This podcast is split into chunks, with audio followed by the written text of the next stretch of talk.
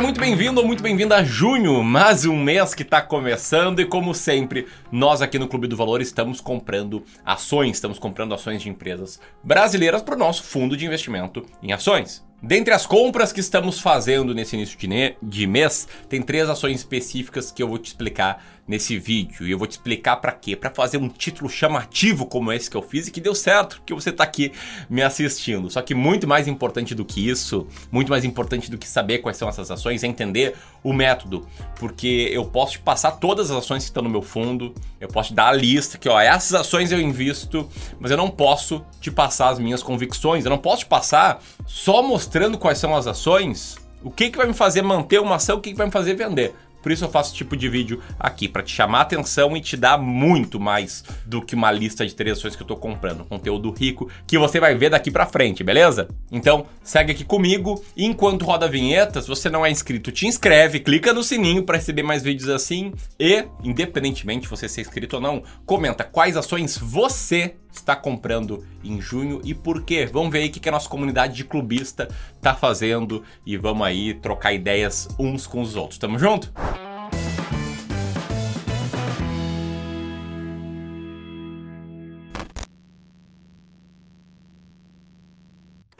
Então vamos lá, quero começar aqui com a primeira ação que eu tô comprando nesse mês de junho, que são as ações da Taurus Armas, de código TASA 4. É uma empresa que atua né, no setor armamentício, com armas, acessórios, capacetes, containers de plásticos.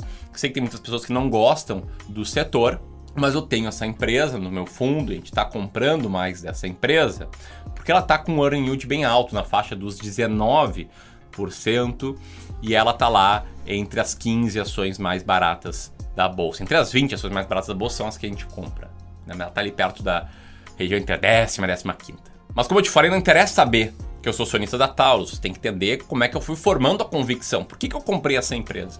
E aí você pode até ter percebido que eu mencionei uma métrica agora há pouco, o Earning Yield, né? Que esse é o principal indicador que me faz comprar uma ação ou não. Mas como é que eu faço? Tá? Antes de mais nada, eu faço três filtros para a gente sair ali da lista de 480, se não me engano, ações listadas e chegar numa lista um pouco menor, tá? Um grande funil aí que a gente vai formando para chegar nas ações mais baratas da bolsa, tá? O primeiro filtro que a gente faz é, é o filtro de EBIT, tá? Que é uma métrica muito parecida com o resultado operacional e que a gente faz basicamente é tirar todas as empresas com EBIT negativo nos últimos 12 meses. O segundo filtro que a gente faz é o filtro de liquidez, em que basicamente a gente exclui todas as ações que não tem uma negociação média acima de 200 mil reais por dia, para a gente não chegar em ações pouco líquidas que são mais arriscadas. E o terceiro filtro que a gente passa é retirar bancos e seguradoras aqui da lista. Tá? Os bancos já caem quando a gente faz o primeiro filtro de EBIT, porque bancos não têm EBIT, mas aqui a gente tira também as seguradoras, por quê? Porque a gente compara o EBIT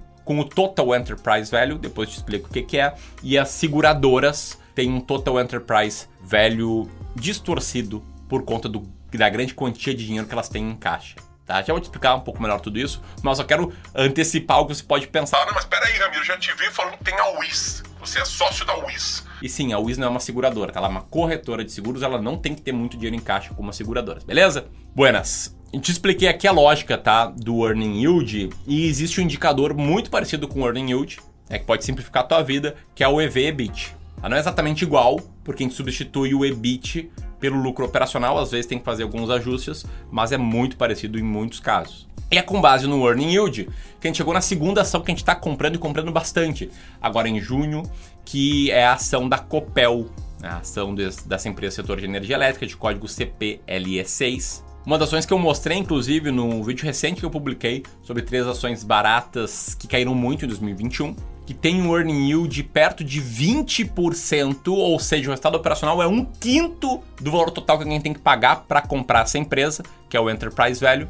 e ela tá lá perto da posição número 10 de ações mais baratas da bolsa. Tá? Aqui dois pontos importantes. O que, que é o Total Enterprise Value que eu olho, tá? É o valor de mercado da empresa mais a dívida líquida dela. É a dívida menos o caixa. É isso que é o valor total que tem que pagar para comprar uma empresa, beleza? E o segundo aviso, esse aqui é extremamente importante, então ó, presta atenção em mim aqui, tá? O segundo aviso é o seguinte: eu tô citando três ações nesse vídeo, para deixar o vídeo direto ao ponto, para trazer um conteúdo legal entre essas ações que eu vou citando, esse tipo de coisa. Mas eu não tenho três ações. É uma loucura ter três ações. Se você quiser comprar só três ações para sua carteira, você está assistindo a pessoa errada, está no lugar errado. Porque não trato investimento em ações como uma aventura. Não é dar uma tacadona, comprar uma ação barata e ganhar muito dinheiro. É preservar e ver o seu capital se rentabilizar no longo prazo. Para isso é essencial ter diversificação. No meu fundo de ações tem 20 diferentes ações e eu ainda recomendo que você diversifique além disso, tá?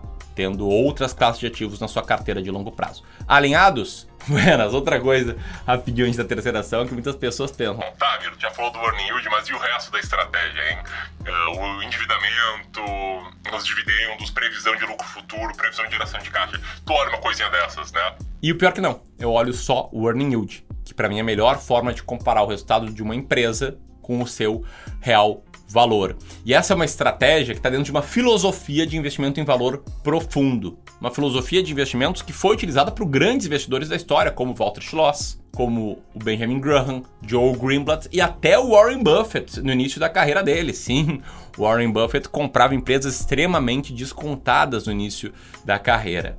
E isso funciona. Tá? As ações baratas vencem as mais caras e o earning yield é uma excelente forma de te mostrar potenciais ações baratas. E mesmo que você pense, não, mas pera aí, tu tá olhando pro earning yield atual, né, que olha o resultado dos últimos 12 meses, o que interessa é o futuro. Sei, faz sentido pensar isso, mas liga só nesse estudo aqui do livro The Acquires Multiple. Ele mostra que as ações uh, que estão hoje caras, elas, em via de regra, subiram muito nos últimos anos. E estão caras por quê? Porque as ações subiram, porque o resultado subiu e os investidores estão extrapolando essa alta para o futuro. Enquanto as ações que estão baratas hoje são aquelas ações que caíram muito o resultado nos últimos anos e estão baratas por quê? Porque os investidores extrapolaram os resultados ruins para o futuro. Pro futuro.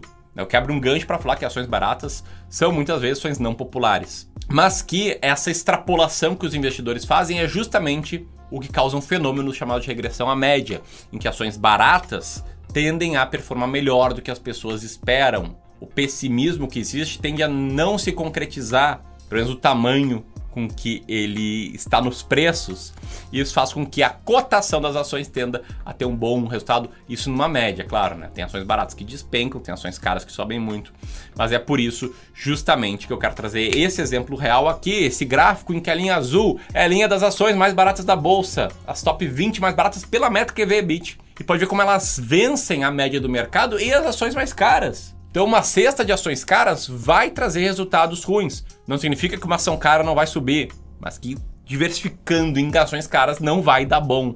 Tá? E entre ações caras hoje a gente tem VEG, a gente tem Magazine Luiza, B2W. E você pode pensar, pô, mas são grandes empresas, elas cresceram muito. E sim, é por isso que elas estão caras hoje, entendeu? Galera, tá tudo extrapolando esse crescimento para o futuro lá na frente. Enfim, tá? Eu quero te mostrar que todos os dados indicam que essa estratégia é vencedora e ela foi vencedora no passado, não é uma garantia que ela vai ser vencedora no futuro, mas tem muita lógica por trás da tese. Se você curtiu isso, senta o dedo aqui no like antes de eu te falar da terceira ação que estamos comprando. E a gente está comprando para o nosso fundo de ações. Eu preciso falar que a gente tem um fundo de ações. Você pode investir um fundo aberto, cuja estratégia é comprar e manter 20 ações muito baratas, aí fazendo um rebalanceamento de tempos em tempos. Se você quiser saber mais sobre o nosso fundo de investimentos em ações, vai ser o segundo link aqui na descrição do vídeo, tá? E antes que você pense, pô, você investe todo o seu dinheiro no fundo de ações e como é que você investe para curto prazo e para o médio prazo? Enfim, como é que tu diversifica a tua carteira no longo prazo? Só ações mesmo? A resposta é não. E na verdade isso depende de pessoa para pessoa, tá? Eu defendo muito que cada pessoa tem uma carteira única de investimentos que contemple seus objetivos financeiros, sua tolerância ao risco, suas características individuais, enfim, muita coisa, tá? E nesse domingo, no dia 6 de junho, às 20 horas, vou fazer um aulão justamente sobre isso, sobre como eu invisto para o curto, médio e longo prazo, como você pode investir melhor com estratégias claras de investimentos. Não vai ter venda de treinamento no final, tá? Vai ser uma aula com puro conteúdo. Você pode assistir ela se registrando, apertando aqui, colocando seu nome e seu e-mail na página que vai abrir, ou no primeiro link aqui da descrição, tá? Por isso que o nosso fundo de ações é o segundo link. Beleza? Mas vamos voltar aqui para o que interessa.